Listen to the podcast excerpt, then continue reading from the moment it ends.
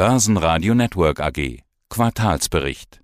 Schönen guten Tag, Stefan Dobotsky, CEO der Lenzing AG. Wir wollen heute über Ihre Q1-Zahlen sprechen, aber ich möchte mit einem momentanen Dauermedienthema, so will ich es mal sagen, anfangen. Inflation.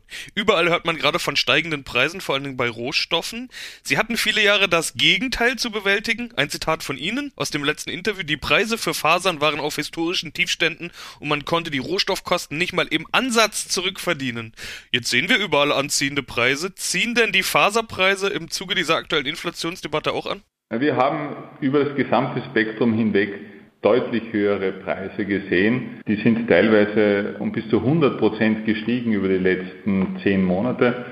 Und wir hatten allerdings im ersten Quartal jetzt einen gewissen Peak. In Summe muss man sagen, der gesamte Commodity Bull Market, den wir, glaube ich, in vielen Rohstoffen gesehen haben, hat auch die Faserbranche nichts verschont. Auch auf den Rohstoffen ist der Großteil der Produkte relativ stark angezogen. In Summe war allerdings trotzdem die, sage mal, die Margensituation jetzt im ersten Quartal deutlich besser, als wir sie in den Vorquartalen hatten. Ihre Kunden kommen ja aus der Textilbranche. Klar, die Shopping Malls, Modeboutiquen, Klamottenläden, die waren geschlossen, die Innenstädte mehr oder weniger leergefegt. Aber dafür hat ja der Onlinehandel, was das Zeug hält, geboomt. Und die Impfkampagnen schreiten auch voran. Sogar in Europa tut sich was. Also die Fußgängerzonen könnten Richtung Sommer auch wieder zurückkommen. Wie wirkt sich das alles auf die Textilbranche aus? Wie ist denn da die Stimmung? Also die gesamte Textilbranche ist verhalten optimistisch, würde ich es beschreiben, weil wir haben natürlich in vielen westlichen Märkten nach wie vor in den Offline-Stores deutlich geringeren Retail-Traffic. Wir sehen zwar, dass die Kunden pro Einkauf mehr kaufen als in der Vergangenheit. Das heißt, der Retail-Traffic ist weit niedriger im Vergleich zum Vorkrisenniveau als jetzt der Rückgang am Verkauf. Aber in Summe ist der Textilhandel nach wie vor negativ beeinflusst. Ja, die Kunden kaufen pro Einkauf etwas mehr. Onlinehandel boomt, so wie Sie richtig sagen, aber in Summe haben wir durchaus gedämpfte Verkaufszahlen bei fast allen Textilretailern, also wenn man über das gesamte Portfolio hinwegnimmt. Allerdings, was wir sehen, ist durchaus ein guter Optimismus hin Richtung Herbst-Winter-Kollektion und dann auch Winter-Frühjahr-Kollektion. Also da sehen wir sehr wohl einen gesunden Optimismus und das treibt natürlich jetzt auch die Fasernachfrage, weil die Produkte, die wir heute liefern, die kommen ja erst in circa sechs bis neun Monaten dann als Kleidungsstücke ins Geschäft. Aber schon jetzt sieht man gute Zahlen bei Ihnen. Das Periodenergebnis ist 69 Prozent gestiegen auf 29,9 Millionen Euro. Jetzt kann man ja Q1 2021 gar nicht so gut mit Q1 2020 vergleichen. Mache ich gerade ganz gerne zu sagen, aha, die Vor-Corona-Zeit. Aber bei Ihnen ist Q1 2020 ja gar nicht vor Corona-Zeit, weil Sie viel in Asien unterwegs sind. Und da war Q1 2020 ja schon ein richtiges, ein volles Corona-Quartal. Eigentlich muss man den Gewinn mit Q1 2019 vergleichen. Und da waren es noch 42 1,8 Millionen. Vorkrisenniveau also noch nicht erreicht, kann man das so sagen? Also ich glaube, da muss man zwei Dinge in Betracht ziehen. Nummer eins, wir sind, glaube ich, von Nachfrage, Preissituation auf Vor-Corona-Niveau. 2019 war jetzt nicht ein tolles Jahr für die Lansing. Ich würde sagen, auf der Preisseite sind wir sogar deutlich über Vor-Corona-Niveau. Allerdings ist es auf den Rohstoffen so, dass wir auch hier preislich deutlich vor Corona-Niveau sind und die Zellstoffpreise haben auch massiv angezogen.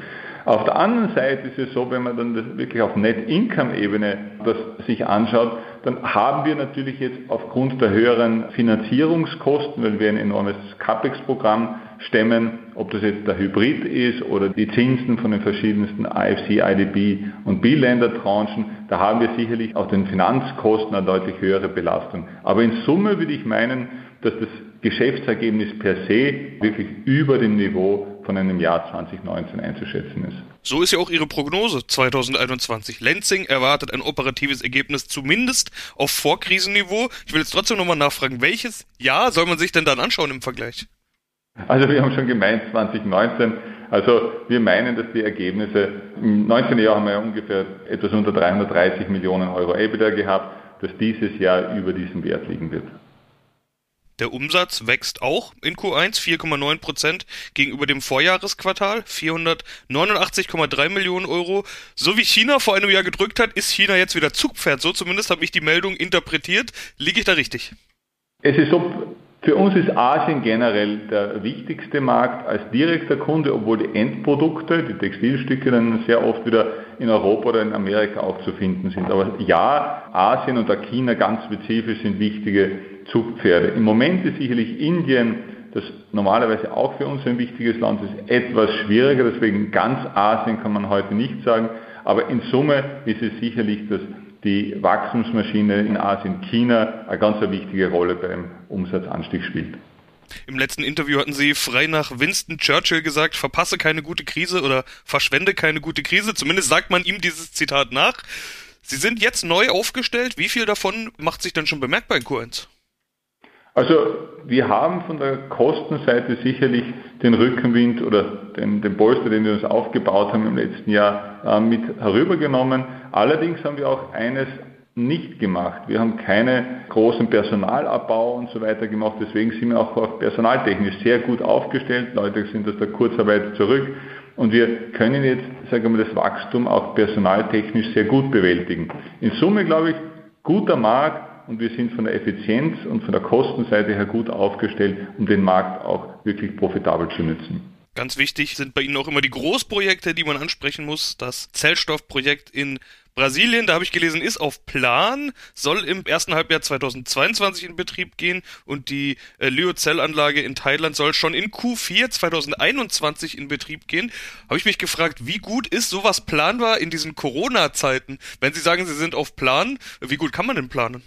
Herr Leben, das, das ist eine hervorragende Frage und ich glaube, wenn Sie mich vor eineinhalb Jahren gefragt hätten, Herr Dobotzki, würden Sie das in so einem Umfeld als vernünftig erachten, Großprojekte durchzuziehen, hätte ich gesagt, nein. Jetzt sind wir eigentlich durch, sagen wir, durch den Gutteil der Krise durch und ich muss sagen, ich bin wirklich extrem stolz, wie unsere Teams diese Baustellen abarbeiten, wie diszipliniert sie sich an die Pläne halten und um das zu, irgendwie zu veranschaulichen. Wir haben jetzt vor wenigen Wochen einen großen Apparateteil, der nennt sich Recovery Boiler Unit.